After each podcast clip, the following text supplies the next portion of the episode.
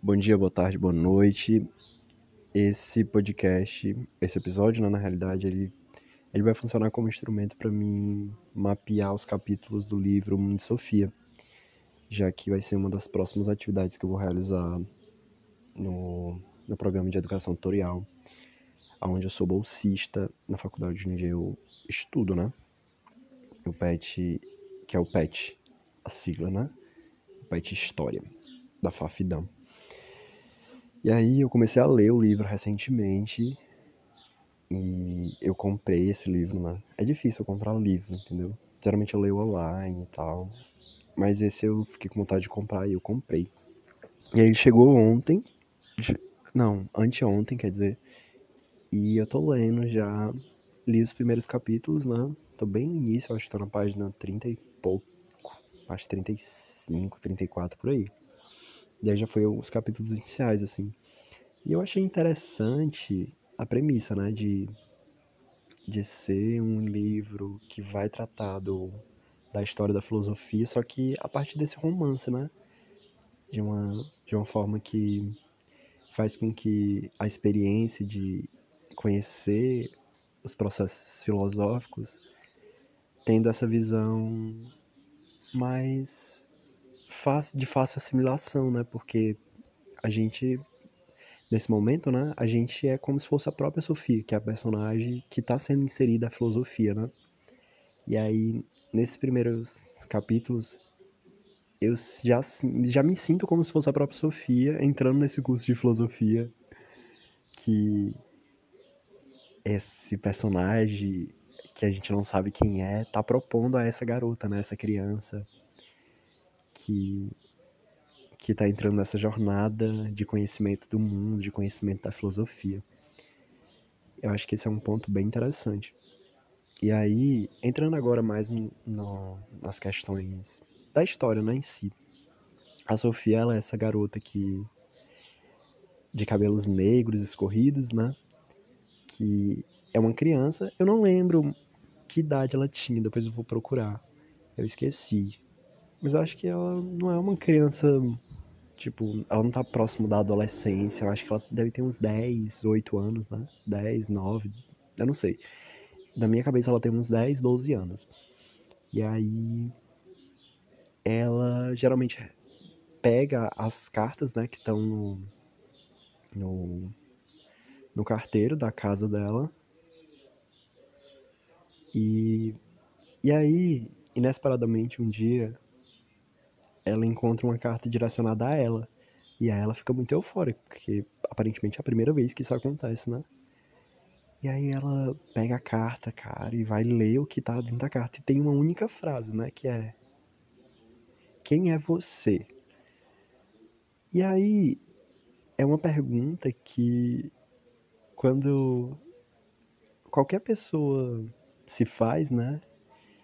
Eu, eu acredito ser uma pergunta muito difícil de responder, assim. Porque. E aí, quando ela recebe essa pergunta, ela se indaga, né? Tipo, quem sou eu?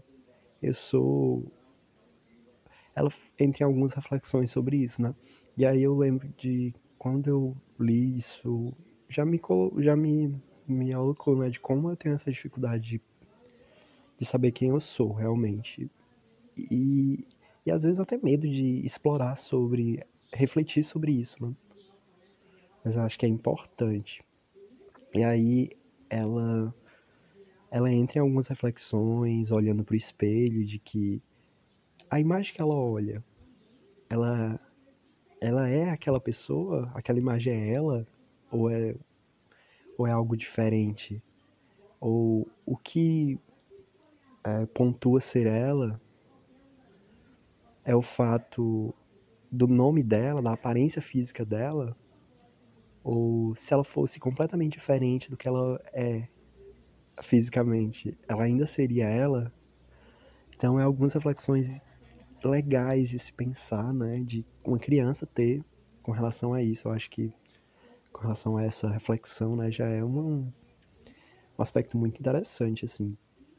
É porque eu acho que em algum momento da nossa vida a gente se questiona, né, sobre quem a gente é, se as coisas que a gente faz nos nos formam como pessoas, ou tipo, o que a gente faz é a gente.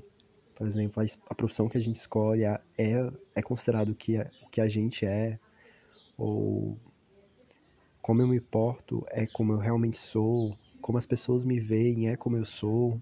Acho que são algumas reflexões interessantes, né? E, e aí a Sofia, ela se indaga, ela fica muito pensando sobre essas questões, né? E aí ela volta, vai novamente no, no lugar onde tem onde as cartas estão e aí recebe outra carta, né, com outra pergunta. E agora eu não tô lembrando qual é a pergunta. Ora, ora, ora. Minha minha memória é daquela, daquele jeito, gente. Mas é novamente, mas eu acredito que é a pergunta sobre sobre o mundo, né? De o que é o mundo, o que é o universo. E aí ela reflete sobre essa noção, né, de como a gente de o que é isso aqui que a gente está vivendo. Isso aqui é só o lugar onde a gente habita é tipo algo maior? E e qual é a complexidade de tudo isso que a gente vive, né? Eu acho que essa é a pergunta que a gente a gente se questiona, né? Da onde vem o universo, da onde vem da onde, da onde o ser humano passa a existir e como alguma coisa surge do nada, porque se alguma coisa surge, ela surge de algo. E como esse algo que gerou uma coisa foi gerado, né? E aí esse questionamento sobre se você é, é, tem alguma crença religiosa, né? Da existência de um ser maior, de que esse ser maior cria algo, mas como esse ser criado, como esse ser foi criado, né? ele sempre existiu, mas como ele pode só sempre existir sem nunca ter sido criado? Alguns questionamentos, né? Que são trazidos. Eu não lembro qual realmente é a frase, mas eu acho que tem a ver com essa, com essa perspectiva, né? Da criação do mundo e tal, e aí isso gera reflexão na menina. E ela fica instigada, né? Naturalmente, sobre esses aspectos da complexidade do mundo e de como o ser humano pode ser só uma, fareinha, uma areinha dentro dessa complexidade maior, né, do universo. E aí o, essas cartas elas começam a ganhar mais corpo, né? Então começam a vir mais os te textos, não só perguntas, né, a ela. E aí a próxima a próxima carta que ela recebe são algumas folhas com reflexões filosóficas, né, acerca do universo, do mundo também. Eu acho que eu misturei aí as duas, a pergunta com, mas são correlacionadas, né? E aí, por último, que foi o último capítulo que eu, que eu li, ela recebe uma outra carta e é talvez a carta que faça com que ela fique mais. É, com que ela entre num estado de, de questionamento, de problematizar, né? O, o cenário, o cenário de descobertas frente ao mundo, né? Porque o que é tratado nessa parte do texto, né, é sobre como nosso olhar quando a gente vai crescendo, né, vai se tornando adulto, ele vai sendo, vai se normalizando, vai, vai perdendo a sensibilidade com relação às, às coisas que tem no mundo. Então, a gente tende a normalizar tudo que tem no mundo, né? E nada nos surpreende, nada nos faz questionar de onde vem ou refletir por que, que as coisas existem. E, e é a partir dessa reflexão né, que o autor traz de, de que as crianças é correlacionar o filósofo, a figura do filósofo, a criança. Então, o filósofo é um, é um ser que continua pensando, tendo a curiosidade da criança, né? Porque ele vê as coisas do mundo com, com empolgação, com, com vontade de conhecê-las e com um olhar atencioso e curioso. Acho que a palavra é curiosidade, né? De olhar as coisas com curiosidade no mundo.